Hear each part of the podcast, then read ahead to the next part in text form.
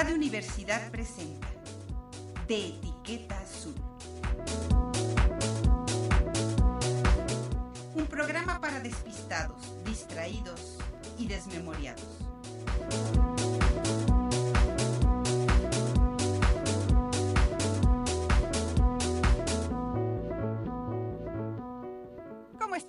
Tardes. Te saludo con gusto. Estás escuchando de Etiqueta Azul por el 88.5 del FM.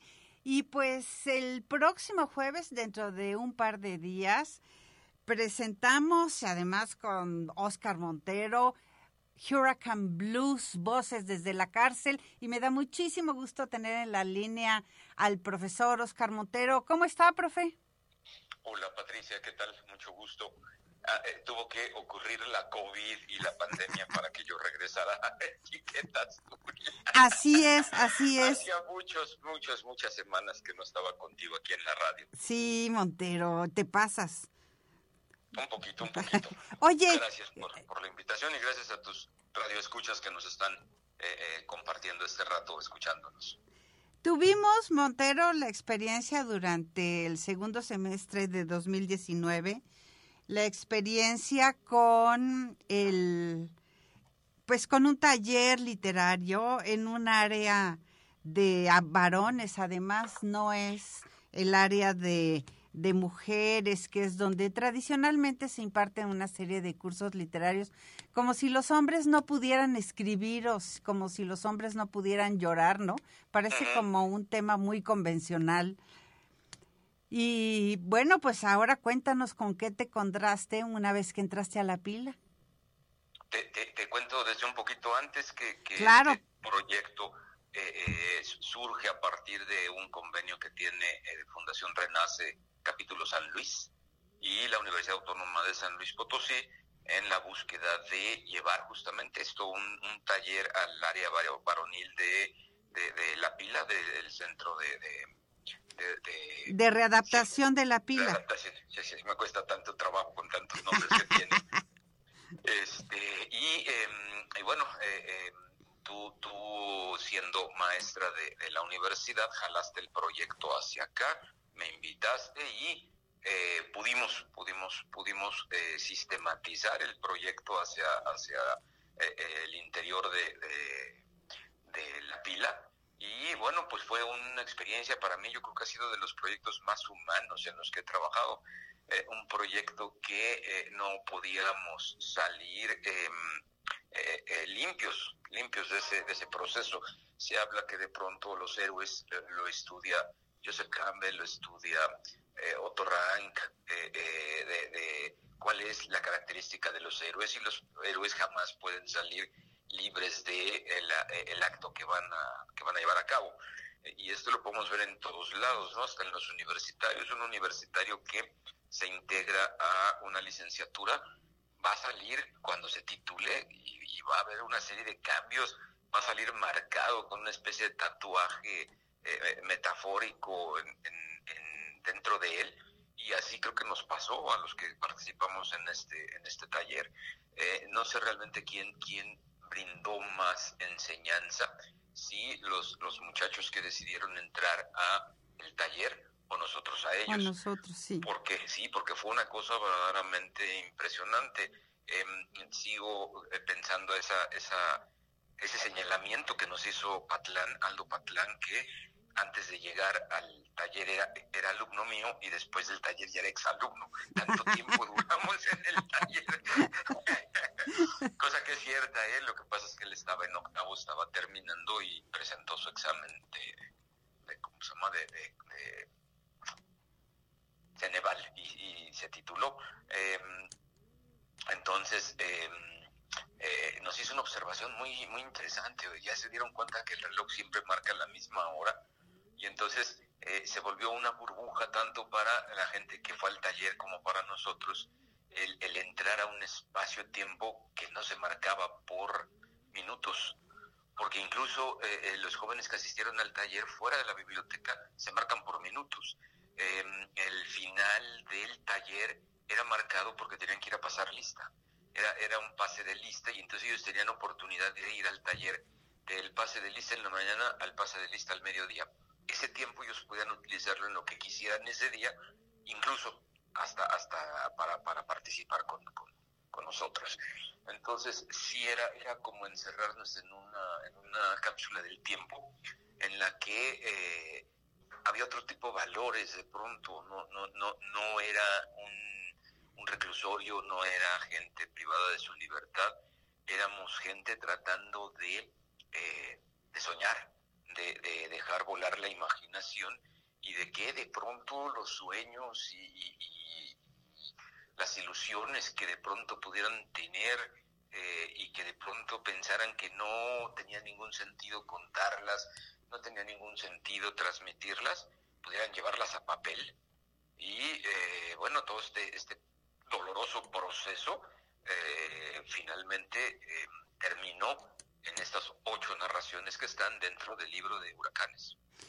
Eh, hay una cosa, Montero, que me llama mucho la atención de este, pues, de este trabajo literario, que es, eh, es muy extraño que no se conciba o que no se socialice o que no se haga prácticamente en San Luis esta opción de reinserción, esta opción de que ellos puedan mm, cumplir con medidas precautorias a través del arte, de la música, de la narrativa, de la escritura, de la poesía, del cuento, llama mucho la atención, siendo tan importante eh, llevar a cabo este tipo de actividades y sobre todo en lo que significan para quienes lo hacen, para ti que también escribes.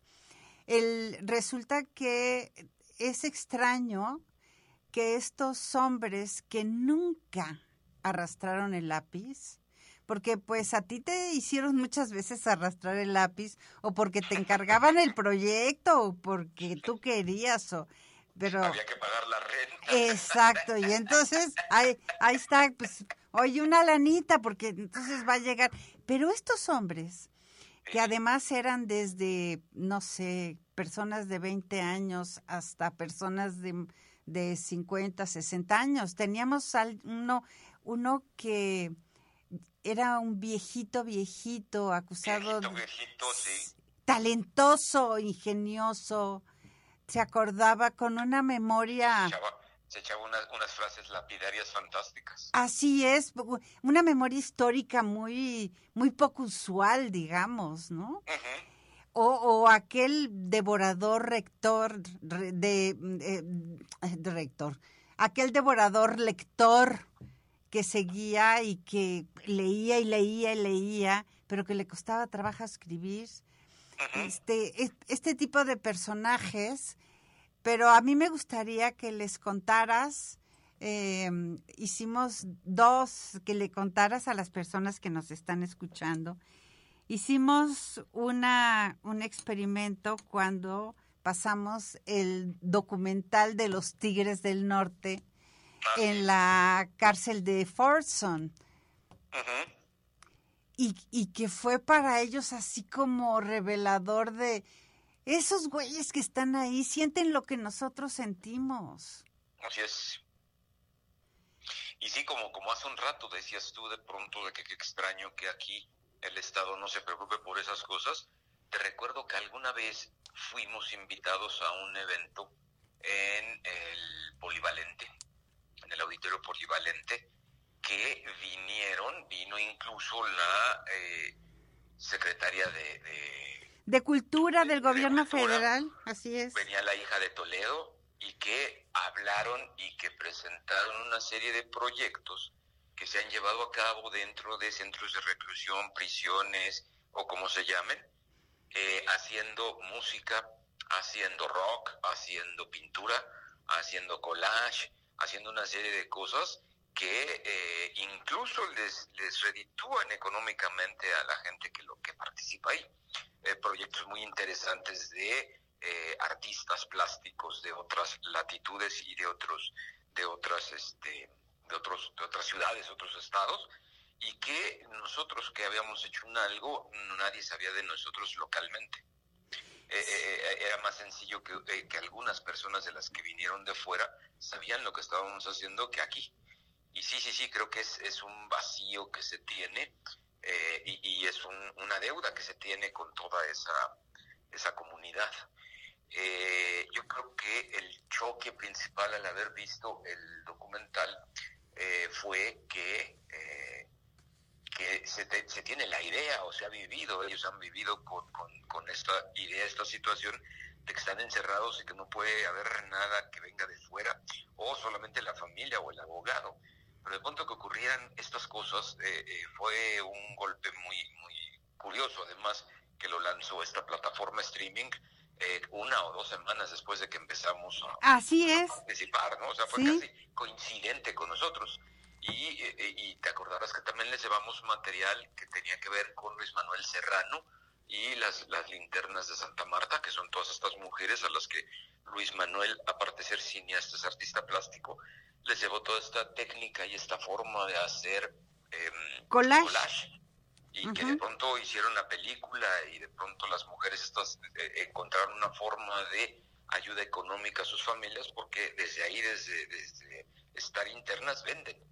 Y hay en, en, las, en, la red una serie de, eh, de, galerías que se dedican a apoyar eh, este tipo de, trabajos y, difundirlos fundamentalmente en Estados Unidos con mexicanos y aquí, ¿no? Los talleres literarios también que hay en, las prisiones de, Michoacán y del Estado de claro, México. así que También lo vimos con ellos, les, les llevábamos el material y lo podíamos ver ahí en clase y creo que eso les cambió el esquema completamente porque fue así como decir, bueno, hay muchas cosas que pasan dentro de los centros de readaptación y que aquí no están pasando. Entonces, creo que eso los motivó a que se quedaran ahí con nosotros y que cumplieran toda la, sentencia que ellos mismos se pusieron de estar todos los sábados que iban a, llevarse a cabo el proceso. Eh, eh, para mí siempre es muy, muy común cuando eh, das una materia teórica, tienes a toda la gente ahí y le sigues tirando choros y siguen apuntando y te siguen preguntando. cuando es una materia creativa o una, una metodología que tienes que aplicar, y empiezas a pedirle al alumno, al participante, a ver, haz el ejercicio, desarrolla, crea, empiezan a adelgazar, adelgazar, adelgazar. Y me han tocado talleres donde las últimas sesiones estoy yo solo. La gente ya no va porque no tuvo la capacidad de escribir. Yo pensé que eso iba a pasar aquí, que de pronto la tercera o cuarta semana ya no iba a haber nadie, y fue al revés, ¿no? Pronto, a veces teníamos hasta más gente de la que había empezado y que nos decían, oigan, pues es que yo no puedo, no sé, pero hablan muy bonito, aquí hablan de cosas muy interesantes, podemos venir, iban y se adherían ahí con nosotros y la prueba de que, de que, de que se aplastaron y vivieron lo que es el, eh, hablan mucho ahora de las certificaciones, las cuestiones universitarias, y de pronto los tres me preguntaban, oiga, ¿y usted está certificado en algo? Pues sí, yo en mi época me certifiqué en horas nalga aplastado máquina de escribir, porque así nos certificaban en ese entonces a los que escribíamos. ¿Cuántas horas nalga puedes estar aplastado frente a la, máquina de escribir? Y, eso era lo que te hacía escritor, e, e, e, esa capacidad de estar ahí. Entonces, ellos lo vivieron, eh, eh, y sobre todo el día que, eh, el último día que pedimos el apoyo del área de cómputo ahí en, la propia pila y que los llevamos a abrir archivos y que vieron de pronto el trabajo y tan, importante, tan impactante que era ver, este es su escrito, a ver, vamos a quitarle, aquí tiene errores, tiene faltas de ortografía y todavía falta hacerle, híjoles, y que de pronto se dieron cuenta que el, proceso era largo y que lo vivieron prácticamente completo. Fíjate que hay, hay dos cosas. Tú tienes una vocación especial para por los tatuajes, por la literatura que narra historias de tatuajes. ¿Qué miraste ahí? Eh, una serie de, historias de redención, una serie de historias de reconstruir el pasado. Eh, normalmente siempre los tatuajes piensas tú que pueden ser para em, es, es como, como una especie como de, uniforme, pero muchos de los tatuajes que yo vi ahí son, eh, es la memoria para que no se te olvide quién eres. Es establecerte la identidad personal y de pronto había quien nos decía, es que este es tal cosa y este es esta otra cosa y este tiene que ver con esto y entonces no tienes nada, te quitan todo, te, te quitan hasta, hasta la identidad. Y entonces el tatuaje se vuelve parte de tu, de tu IFE, parte de tu, de tu eh, CURP, es, es tu, tu, tu verdadera identidad ahí, Al salir te deben de escanearte y entonces así es él, porque tú mismo te creaste esa, esa identidad. Esta voz que escuchas es la voz del maestro Oscar Montero.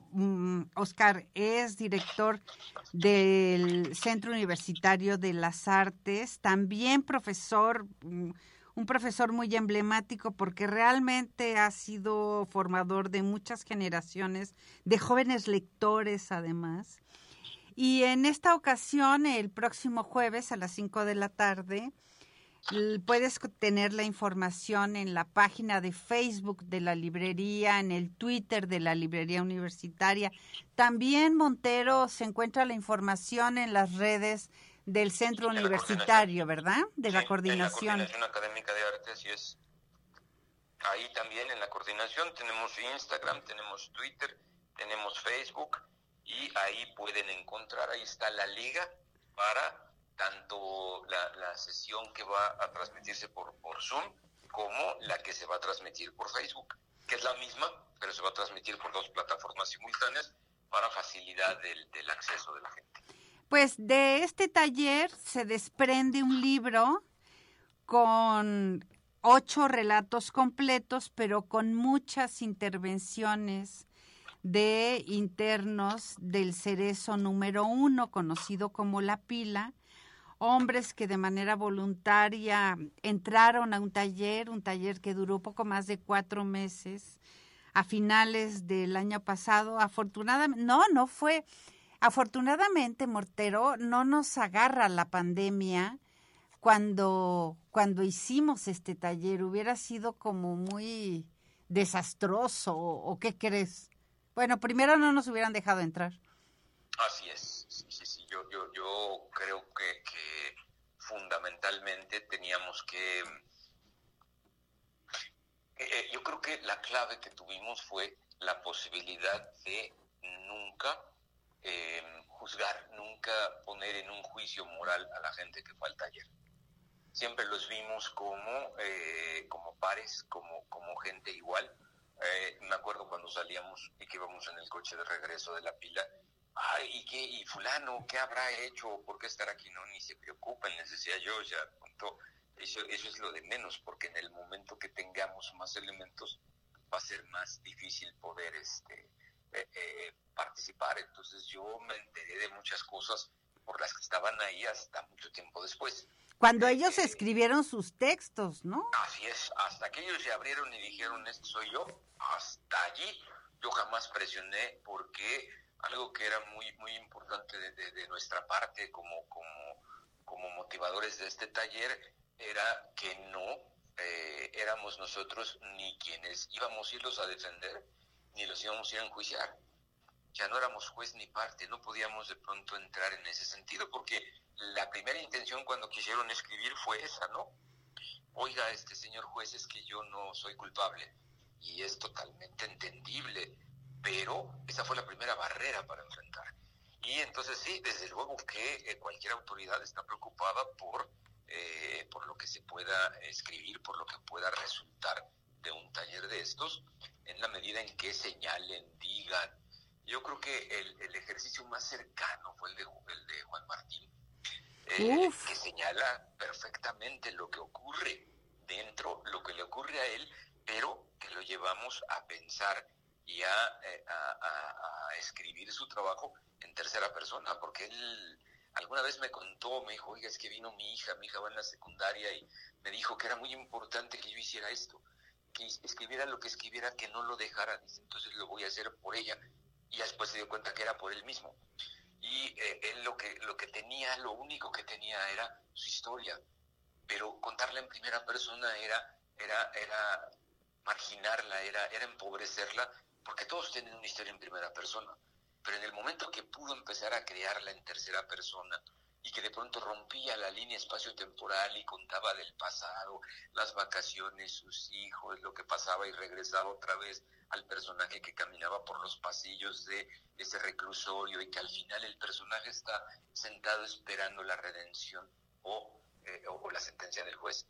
Híjoles, o sea, se volvió una pequeña novelita de alguien que no tenía eh, una formación literaria y que logra contar sin, eh, sin morbo, sin, sin eh, ese, ese, ese, ese panfletario grito de aquí todo está espantoso, porque todos sabemos que está espantoso, que les faltan condiciones, les falta dinero, les falta apoyo, no nada más a los que están adentro, sino a la propia organización, a la propia prisión, al propio gobierno para tener ese tipo de cosas y, este y, que de pronto haya podido contar esto este este joven creo que es muy interesante. Yo creo que es de las de las historias más interesantes porque ocurre la mitad adentro de, de, la, de la prisión. Y, y es un ejercicio narrativo que hace que el creador se aleje de la narración, se aleje del yoísmo y pueda mirar desde otra frontera lo que le ocurrió. Así es. Y cuando tú logras mirar la historia desde otra frontera, la narración inmediatamente cambia porque la vives diferente. Así es, es la, la, teoría de, la dramaturgia de la cuarta pared. Tú eres el autor que le estás diciendo a los personajes cómo se ven de mover y ya no eres tú. Y, y ya ah. te puedes ver, puedes ver tus errores, tus aciertos, puedes incluso entender dónde y por qué estás ahí. Y hay otra cosa, Oscar Montero. Eh, vivimos en una sociedad llena de si el, si el río suena es porque agua lleva. Si está ahí es por algo. Seguramente cometió el delito. O sea, estamos tan culturalmente habituados a sancionar, a juzgar, a prejuzgar, que cuando tú saltas el muro y te colocas al lado de ellos, lo que uno termina haciendo es humanizando el delito. Es, este es un hombre como muchas otras personas que conozco. Este es una pareja como de muchas mujeres que conozco. Sí, sí, sí, sí, que fue una advertencia que se nos hizo desde que entramos. Eh, eh, el joven José Luis, cuando nos dio acceso ahí al subdirector del penal, que nos dejó entrar, cuando nos los dijo yo dije, está loco, que nos esté hablando, que nos dijo, nada más les pido que tengan mucho cuidado de no pasarse del otro lado. Y hubo sábados en los que terminábamos el taller y que era la actitud tan emotiva y tan, tan, tan efervescente que se lograba con todo lo que hemos trabajado, que lo único que quedaba era decir, bueno, ¿a qué cantina quieren que nos vayamos? Seguimos platicando espérense, no podemos decir eso, ¿no? Entonces ahí fue donde me di cuenta de que no, yo al menos me había pasado del otro lado. Sí, así se llama la historia, del otro lado del muro. Así es, y entonces ves las cosas desde otra, desde otra manera, desde otra perspectiva, y, y, y sí, ¿no? Punto, por eso es que empecé platicando hoy que no sé quién, quién, quién, quién aprendió más, si ellos de nosotros o nosotros de ellos. Bueno, pues esa es la historia, Montero. Nos encontramos, te escucharemos, te veremos el próximo jueves a las 5 de la tarde. Tenemos una sorpresa porque en el proceso de creación del libro logramos que Renace liberara a uno de los jóvenes de, bueno, de uno de los hombres que participaron en el taller con nosotros. Ya hablamos con él. Aldo Patlán le hizo una muy conmovedora entrevista. Estará de esa manera, de manera virtual, en la presentación del libro. Y, bueno, pues entonces contigo también nos encontramos precisamente a las 5 de la tarde del jueves en las redes del Centro Universitario. Siempre lo digo mal, Montero. Sí. Pero. a ver. La coordinación académica en arte. Ahí está también en la página de la librería universitaria y también en las redes, Twitter, Instagram. En todos estos medios puedes encontrar precisamente la información de Hurricane Blues, Voces desde la cárcel. Oscar Montero, te mando un abrazo, nos encontramos en un par de días. Patricia, Patricia igual, eh, gracias al público por escucharnos y espero que estén con nosotros el jueves a las 5 de la tarde. Ahí está, con esto nos vamos a un corte. Esto es de Etiqueta Azul y yo soy Patricia Flores. ¿Cómo estás? Estamos transmitiendo por el 88.5 del FM www.uaslp. Esto es de Etiqueta Azul y yo soy Patricia Flores. En esta ocasión con la maestra Brenda Mora. Brenda, bienvenida. Hola, buenas tardes. Gracias, Pati, y un saludo a todos los que nos escuchan y sintonizan el día de hoy. Pues a ver, tú que nos escuchas, ¿Sabes quién inventó el orden alfabético? No, no el alfabeto, esa es otra cosa. El orden alfabético. A ver, Brenda, vas. Pues sí, yo creo que hay muchas cosas que no damos, o más bien no nos imaginamos cómo, cómo surgieron. O damos por hechas. O damos por hechas, o decimos, sí, pues así, así se hace esto. Como diría mi mamá, así era y así es. ¿Y así será? Pues Imagínense ustedes que entran a una librería o a su librería favorita. Entran desesperados porque se acaban de acordar que hoy es el aniversario de su pareja o el cumpleaños de un amigo y se les pasó. Pero conocen el autor favorito de la persona. Saben qué libro le falta en su biblioteca. Ya lo tienen resuelto. Entonces entran a la librería y dicen, autor tal, género tal. Bendito orden alfabético. Ustedes se dirigen a, la estantería del género y empiezan a buscar al autor por orden alfabético. Pues lo encuentran fácil, pagan. En menos de 10 minutos ya tiene resuelto el regalo para su pareja o para su amigo. Entonces ustedes salen de la librería y continúan caminando cuando empiezan a caminar, se dan cuenta ustedes de que las personas que van a su alrededor van buscando a sus contactos por orden alfabético. Empiezan a buscar en su agenda el orden para encontrar un contacto, sucesivamente de los números. Nombre, pero cuando se te olvide el nombre de cómo se llama, le dicen el tofi, pero tú no lo guardaste por el tofi y entonces empiezan los problemas, pero no vamos a empezar con problemas. Brenda, tú sigue. Ok. bueno, pues así, ahorita lo vemos como algo muy normal, encontrar las cosas por orden alfabético o, o, o estar eh, en la agenda de nuestro doctor o tener una agenda de personas que conocemos por el orden alfabético. Pero entonces aquí viene la parte interesante, ¿a quién se la acuñamos? quién fue el creador y le damos gracias de que nos ha simplificado un poco la vida en nuestra agenda ahora electrónica. Pues todo empezó en el siglo III, después de la caída. ¿Tres? Sí, el siglo III, antes de Cristo. Antes de Cristo. Esto empezó con la caída del imperio de Alejandro Magno. Como se empezó a desboronar todo este imperio, pues cada representante de, un ejército se hizo cargo de, por así decirlo, algunas ciudades. Voy a nombrar algunos. Seleuco se quedó con Babilonia, Mesopotamia, Mesopotamia, Persia y Bactria. Antígono obtuvo el control de Frigia, Lidia, Caria y otros como un tanto más famosos o más bien hacia donde nosotros vamos, o más bien el que nos interesa es Ptolomeo, quien fue el gobernante de en ese entonces era Alejandrina, ahora el legendario Egipto. Ptolomeo I fundó el primer edificio como biblioteca en el siglo, bueno, después del siglo III. Entre sus planes como gobernante, pues era tener una biblioteca que tuviera una gran capacidad o tuviera todo el conocimiento que se pudiera este, almacenar. Como Ptolomeo tenía algunos vecinos un poco belicosos, pues falleció. Pero no pudo terminar la infraestructura o la biblioteca que él tenía planeada desde un inicio. Su hijo Ptolomeo II toma el trono, pero a diferencia de su padre, pues no tenía como esta eh, fama de ser un militar excepcional.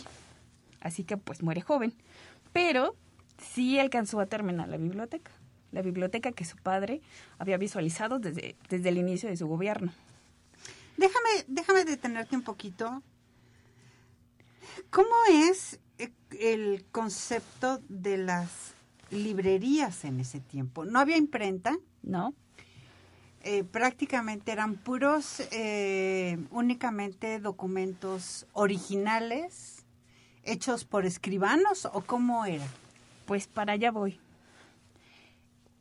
Ptolomeo II, a pesar de que su padre falleció en el tiempo que él quería terminar esta biblioteca, eh, empieza a construir un faro, el cual les permitieran a los navegantes del Mediterráneo, del Mediterráneo hasta el lugar más recóndito, recóndito eh, lo vio para que a su isla llegaran grandes barcos que estos traían entre lana de Tarento, vino de Galia y entre esos papiros, rollos enormes de papiros.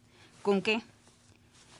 Con obras de teatro, con poemas, con tratados de filosofía, medicina, matemáticas y cuánta información se necesitaba para la biblioteca. Entre esos rollos se encontraba información de un poeta muy antiguo, Homero. Pero eh, Ptolomeo II estaba por terminar ya la biblioteca y empezaban a llegar estos rollos de papiro que decía el cómo Estamos hablando tres siglos antes de Cristo. Sí. Faltaban dos siglos para que se construyera aquella famosísima biblioteca de Alejandría. Hipadia es de 300 años antes de Cristo, o sea, estamos hablando de un montón de años, de hace muchísimos años. Muchísimos años, de hecho la podemos llamar la primera biblioteca, pero vean la magnitud que Ptolomeo I tenía ante su eh, ciudad eh, gobernante, que era la creación de una biblioteca tan grande que estuviera recopilando todo el conocimiento posible. Pues su hijo ya con una visión de, bueno, ya la acabé, de hecho, la hice más grande. ¿Por qué? Porque quiero que sea mucho más grande de lo que mi papá quería. Pues entonces, dice, pues ahora que tenemos todos estos rollos de papiro y que son grandes, pues hay que organizarlos. Entonces llama a uno de sus hay que hacer eh, presentaciones del libro. Pues algo así. Primero, antes de hacer una presentación del libro, hay que organizar todos los libros. Entonces le dice a uno de sus aliados o a alguno de sus allegados que se llama Ah, bueno, de hecho, eh, le habla a esta persona que se llama Cenodoto. Cenodoto llega con él y le dice, pues, ¿qué pasó? ¿En qué puedo ayudar? Y le dice, pues, fíjate que te tengo una tarea muy específica. Pensé en ti. Eres paciente, eres minucioso. Y entonces Cenodoto le dice, pues, dime en qué. ¿Qué es lo que quieres o qué es lo que necesitas? Entonces Ptolomeo II le dice, pues nada más quiero que me ayudes a organizar la biblioteca. Y entonces él se queda así de qué. Estamos hablando de cuántos documentos aproximadamente, Brenda. Pues Senodoto dice que cuando él vio, o más bien cuando entró a la biblioteca, que era un, una torre grandísima, dijo, esto no me va a llevar años, me va a llevar siglos y posiblemente me muera y esto nunca termine. Así lo describe. Entonces, eh, empieza a decirle, oye, pero esto va a llevar demasiado tiempo, no puedo creerlo. O sea, sí quieres que te eche la mano, pero esto es muy complicado. No hay manera de organizar todo esto. Y entonces, Ptolomeo II le dice, y espérate, porque hay más por llegar. Entonces, Zenodoto se va a su casa, desconcertado, regresa a la biblioteca al siguiente día y dice, no puedo creerlo. ¿Cómo voy a organizar todo esto? Entonces se encuentra con unos textos de un poeta antiguo, Homero, y empieza a ver que entre sus poesías, pues utilizaba palabras que ya la gente no utilizaba y decía, este es muy aburrido, no lo entiendo, no lo sé, no me convence. Pues bueno, entre esos papiros se encontró que antes, antes de su muerte Homero empieza a hacer una como, como de un glosario unas palabras que podían funcionar para entender. Pues Zenodoto duró varios días desconcertado, pensando, ¿cómo le voy a hacer con esto? No lo puedo creer. O sea, no hay manera de que yo pueda organizar todo esto. Pues llegó un momento de lucidez o chispa divina o algo. Estaba dormido él. Entre su propio, entre sus sueños, era tanta la desconcertación que él tenía de qué hacer o cómo lograr hacer algo que funcionara para organizar la biblioteca, que mientras dormía se despierta abruptamente y dice, no, no puedo con esto. Ya hasta en mis sueños lo veo. Veo montañas de papiros y papiros. Entonces, se levanta, va al baño y se echa agua. Y ese es el momento justo cuando le llega un momento de lucidez. Toma agua en un vaso de cerámica y dice, ya sé cómo. Y no se duerme. Es más, espera con ansias llegar a la biblioteca. Sale de su casa, llega a la biblioteca y cuando llega a la biblioteca se para en una mesa en el centro de la biblioteca. Había muchísimos trabajadores cargando los rollos de papiro. Pero en eso él enérgicamente grita, ya sé cómo vamos a organizar esta biblioteca. Y todos asombrados y un poco aliviados porque dijeron, por fin, esto, estamos trabajando sin un orden y sin un fin. Entonces grita. Vamos a organizarlo en montones. no, pareciera, un montón blanco, un montón morado. Pareciera que podría decir eso, pero no. Dice, vamos a ordenar esto alfabéticamente. ¿Alfabéticamente cómo? Pues sí, todos los, todas las As en una línea todas las veces, en una línea todas las veces, en una línea. Recordó que el glosario, más bien, Senodoto recordó que el glosario de Homero, ese glosario, el cual no entendía porque tenían muchas palabras que no conocía, estaban ubicadas todas las As, todas las Bs, todas las Cs. Entonces él dijo, pues lo vamos a hacer igual. En efecto, los trabajadores de la biblioteca se sintieron aliviados y dijimos, claro, así vamos a hacerlo. Y así empezó. Entonces, el orden alfabético empezó por la A, B, C en esa biblioteca. Estaba basado en el alfabeto griego. Claro, por supuesto, porque debemos de recordar que Homero era griego y entonces esos textos que traían de, traían a Alejandría, pues era, eran este antiguos, o sea, no eran nuevos. Y él, Homer, más bien, Senodoto, cuando ve este texto dice, pues este, este alfabeto está un poco raro, así que pues, si me funciona, pues vamos a llevarlo a cabo. Estamos hablando de ese alfabeto del siglo IX antes de Cristo. Sí. O sea, el alfabeto griego se inventó todavía. Mucho antes. Cinco siglos nueve, sí, no, seis siglos antes de la construcción de la primera biblioteca. Sí. Y gracias a Homero, a ese glosario que él hizo antes de fallecer, fue como le dio esa lucidez a Zenodoto para que pudiera él llevar a cabo esta organización de la biblioteca. Y sí, en efecto, le ayudó y fue como llevaron a cabo esto. Empezaron a hacer esta organización por alfabeto y por fin, pues, Ptolomeo II empezó a decir, pues claro, empecemos todos y empezaron a hacer la organización de esta grande biblioteca. Es una gran historia, Brenda. Sí, grandísima. Así que si ustedes si ustedes esperan que las librerías aquí en San Luis estén ordenadas por alfabetos, pues no, hay mucho trabajo por hacer. Bueno, pero ahora si ustedes cuando busquen un libro, entren, entren a una librería, una biblioteca o accedan a su teléfono, realmente denle un segundo a Cenodoto.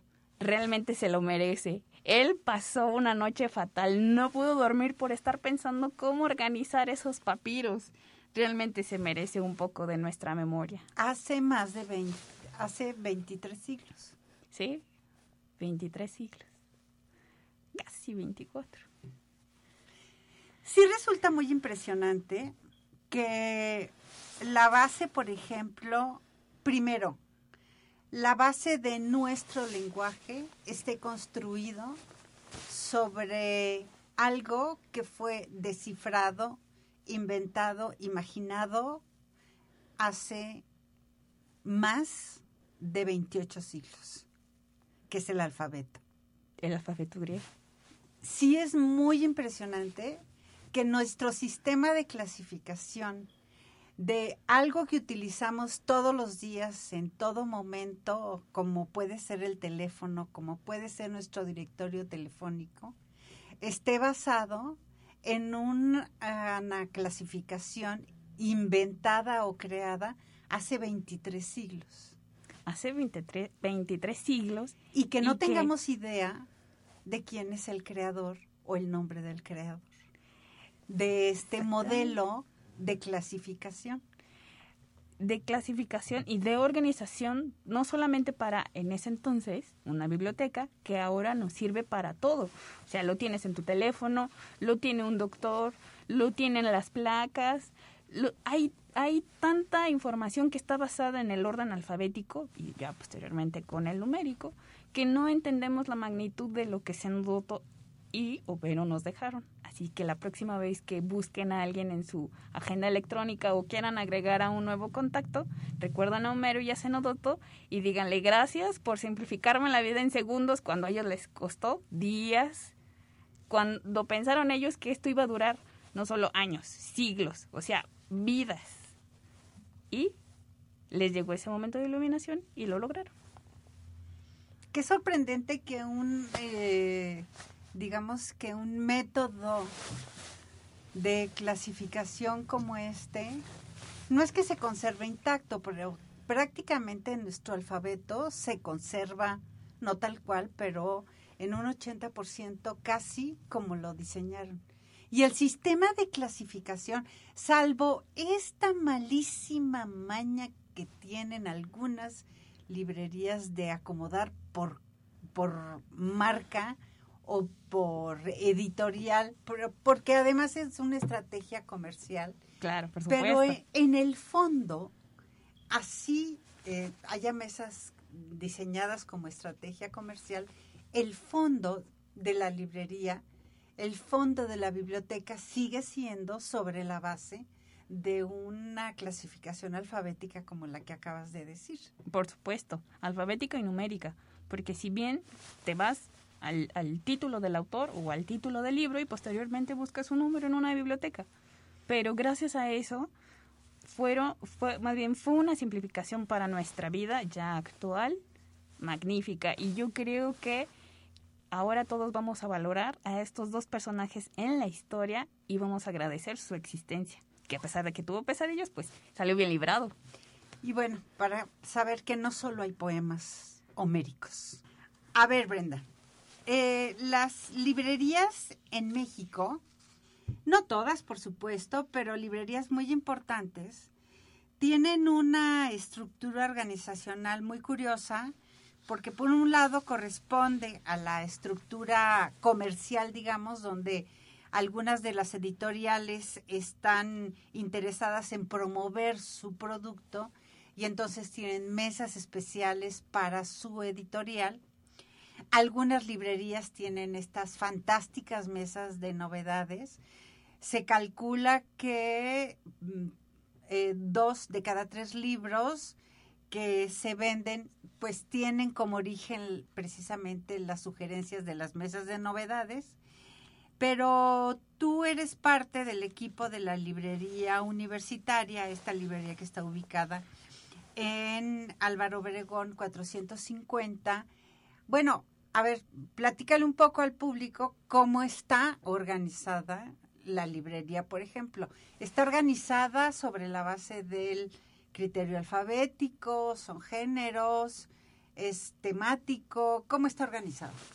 Pues yo creo que si ustedes nos visitan, lo primero que van a tener ustedes a No, no, no está mal dicho. Es cuando ustedes nos visiten. Bueno, cuando ustedes nos visiten y si ya nos han visitado, van a encontrar dos lindas bueno, no digo lindas, hermosas mesas de novedades. Y también van a encontrar una mesa de recomendaciones que les tenemos, que no se la pueden perder de hecho. También van a encontrar em, algunas ubicaciones que son por géneros. Pueden encontrar terror, literatura, poesía, historia. Y tenemos una linda y hermosa estantería de libros de texto. Estos libros de texto pues son para nuestros universitarios, para todos aquellos alumnos que ingresan o que ya fueron parte de nuestra universidad. Y aparte tenemos un rinconcito muy especial y lindo que es la zona infantil o como que o como nosotros lo llamamos eh, el rinconcito de los primeros lectores los primeros lectores a los cuales les tenemos un rincón especial en nuestra librería y posteriormente ustedes van a encontrar esos, esas estanterías ubicadas por orden alfabético. Prácticamente aplicamos lo que hizo Zenodoto en esta historia. Y entonces, pero hay, hay una, y digamos que es un método mixto, porque por ejemplo, cuando tú entras a la librería del lado derecho, está todo lo que es producción editorial del la UASLP, lo que llamamos con sello, UASLP. Y hay otros que son como temáticos. Por ejemplo, hay una, un área importante de cocina. Los libros de cocina siempre son preciosos, ¿no? Yo creo que... No, los de las dietas no, esos no me gustan. me gustan los libros de cocina, me gusta como Larousse, por ejemplo, que a veces pensamos que solo tiene directorios, tiene, bueno, direct, sí, mm, que tiene diccionarios, tiene unos libros de cocina mexicana que son una auténtica joya en imagen, en propuestas gastronómicas. Esa, esa mesa es una mesa súper linda de todo lo que tiene que ver con cocina. Luego hay algo que se llama vida sana que no es nada vida sana. O sea, ya saben todo lo que tiene que ver con Carlos Cuauhtémoc Sánchez que ay, bueno, hay que tenerlo, hay que tenerlo. Bueno, hay que tener de todo un poco porque no podemos ser una librería muy específica. Nosotros recibimos en la librería universitaria a todo tipo de público y estamos abiertos para ustedes, no nada más para la familia universitaria, sino también para el público en general. Y como lo comentas, Patti, en efecto tenemos una estantería donde está toda nuestra producción. Es valiosísima para nosotros y cada año pensamos en qué cosas nuevas podemos ofrecer a la sociedad. Indudablemente no se puede perder la estantería de Consejo UASLP. Hay novedades hermosas entre uno que otro libro que ustedes pueden considerar que es una joya como eh, el recetario de la ruta gastronómica eh, que ustedes lo pueden encontrar en nuestra librería. Ay, bueno, ese es el de la comida TENEC. Por supuesto, si tú estás hablando de comida, yo resalto nuestro libro de ruta gastronómica. es bellísimo, no es de la RUS, es de la USLP, pero ustedes pueden adquirir esa joya. Y ese libro tiene una peculiaridad, que es un libro en inglés, en TENEC y en español. Y es un libro que además es un modelo de intervención nutricional en una de las zonas más complejas que de la Huasteca Sur, que es una zona donde los niños tienen un déficit proteínico, entonces hay un grupo de especialistas se aplicó, pero bueno, pues con esto invitamos a la gente. Brenda, de verdad, muchísimas gracias por haber estado aquí. Nos encontramos la próxima semana, ¿qué te parece? Por supuesto, aquí nos vemos la próxima semana con otra historia interesante que contar. Yo soy Patricia Flores, Lalo Carrillo en la producción y te digo que nos encontramos en este espacio la próxima semana de 6 a 7 de la noche y todos los días por la mañana a las 8 en punto de la mañana en cabina 88.5. De verdad, Acompáñanos.